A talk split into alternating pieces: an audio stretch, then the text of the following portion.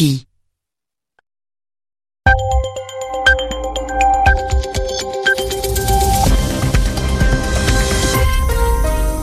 écoutez RFI, il est 22h à Paris, 20h en temps universel. Romain Ozoui. Bonsoir à tous. C'est l'heure de votre journal en français facile, soyez les bienvenus.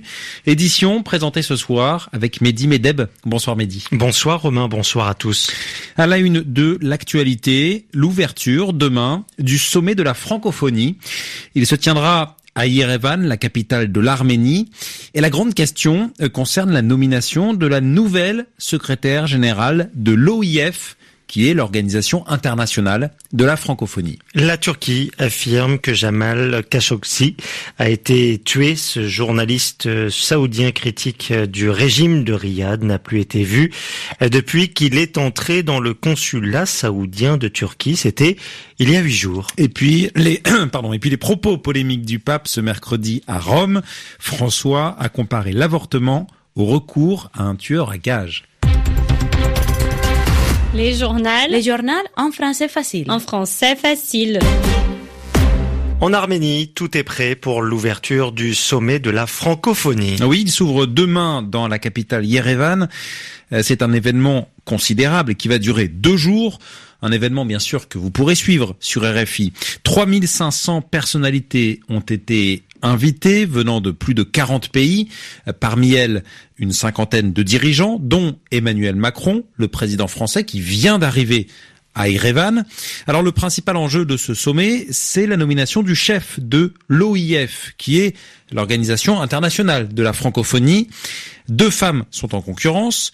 La ministre rwandaise des Affaires étrangères, Louise Mouchiki Wabo, qui est soutenue par l'Union africaine et par la France, et Michael Jean, qui occupe depuis 2015 le poste, mais qui, hier soir, a été lâché par son pays, le Canada.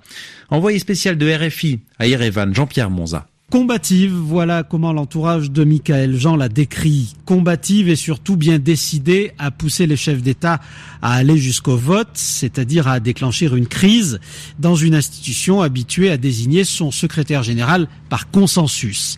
Hier soir, Michael Jean a vu la ministre canadienne de la francophonie. Ça s'est mal passé, dit une bonne source. Mélanie Joly lui a demandé de se retirer. Elle a refusé.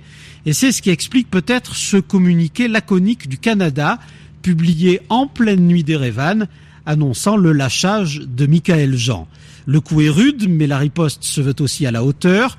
On reste, dit l'entourage de Michael Jean, quitte à provoquer la crise. La secrétaire générale pourrait en effet profiter de son discours à l'ouverture du sommet demain matin pour mener la dernière bataille depuis la tribune et en public. Elle pourrait aussi mener la fronde jusqu'au cœur du huis clos des dirigeants demain après-midi pour les forcer à s'expliquer devant elle et qui sait peut-être à se diviser. Jean-Pierre Monza et Révan RFI. Et demain, édition spéciale sur RFI. À l'occasion donc de l'ouverture de ce 17e sommet de la francophonie. Rendez-vous à partir de 6 heures temps universel. L'inquiétude aux États-Unis, l'ouragan Michael a commencé à toucher la Floride. Et il est extrêmement puissant, classé en catégorie 4 sur 5. Il s'accompagne de rafales pouvant dépasser les 240 km heure. Le gouverneur de Floride affirme que la tempête pourrait être meurtrière. L'état d'urgence a été déclaré, mais Donald Trump, le président américain, affirme que son pays est prêt. Cette question, à présent, qu'est devenu le journaliste saoudien Jamal Khashoggi Il n'a plus été revu depuis qu'il est entré au consulat saoudien de Turquie. C'était il y a huit jours. Selon Ankara, l'homme a été tué. Alors on devrait en savoir plus prochainement car l'Arabie saoudite a donné son autorisation pour que le bâtiment soit fouillé. L'inquiétude est forte car Jamal Khashoggi est un critique du pouvoir de Riyad.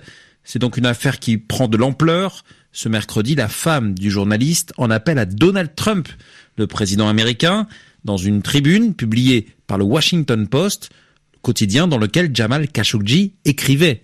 Les explications de Juliette Gerbrand. J'implore le président Trump et la première dame d'aider à faire la lumière sur la disparition de Jamal, écrit la compagne du journaliste dans le quotidien américain.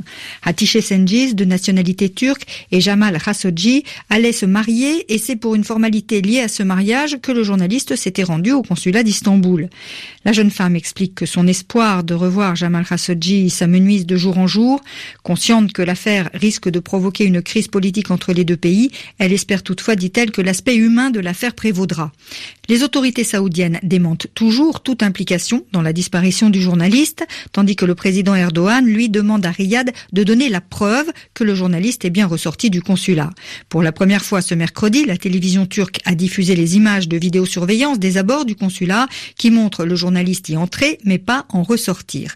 Les médias turcs évoquent également le bref aller-retour à Istanbul d'une délégation d'officiels saoudiens ce jour-là et le fait qu'un certain nombre de voitures diplomatiques sont entrées et sorties du bâtiment dans les heures qui ont suivi l'arrivée de Jamal Khashoggi. Juliette Garbrand. En Syrie, vers la mise en place d'une zone démilitarisée à Idlib. Alors une zone démilitarisée, c'est tout simplement une zone où l'activité militaire est interdite.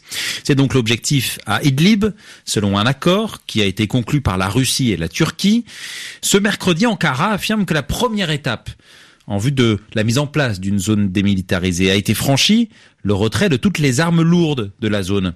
Désormais, les combattants djihadistes doivent quitter la province et à ce moment-là, la zone démilitarisée pourra être mise en place.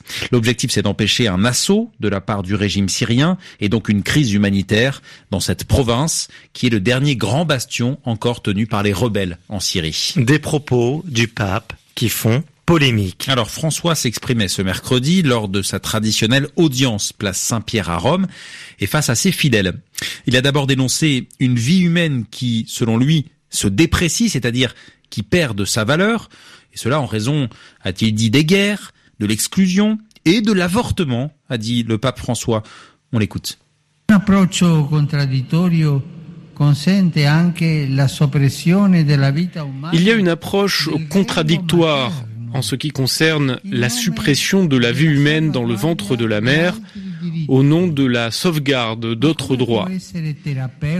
Mais comment un acte qui supprime une vie innocente peut-il être thérapeutique, civil ou tout simplement humain Je me le demande.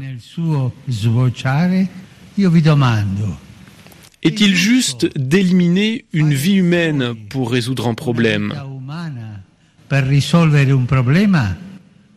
Qu'est-ce que vous en pensez? C'est juste ou pas?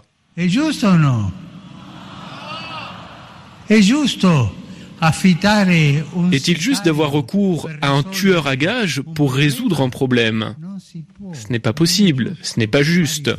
Se débarrasser d'un être humain, même tout petit, pour résoudre un problème, c'est comme avoir recours à un tueur à gages pour résoudre ce problème. Voilà, le pape François donc qui compare l'interruption volontaire de grossesse, donc l'avortement, au recours à un tueur à gage. Un tueur à gage, hein, c'est quelqu'un qui se fait rémunérer pour assassiner d'autres personnes. Propos donc polémiques ce mercredi, place Saint-Pierre à Rome. Il y a du football, euh, le football touché par une grande opération anti-fraude. Oui, un entraîneur arrêté en Belgique, de même que des agents de joueurs et des arbitres. Le siège des plus grands clubs belges perquisitionnés, c'est effectivement une vaste opération qui a été menée ce mercredi en Belgique, mais également dans d'autres pays européens. Les enquêteurs évoquent des fraudes dans le championnat de football belge. Correspondance de Johanna Holstein.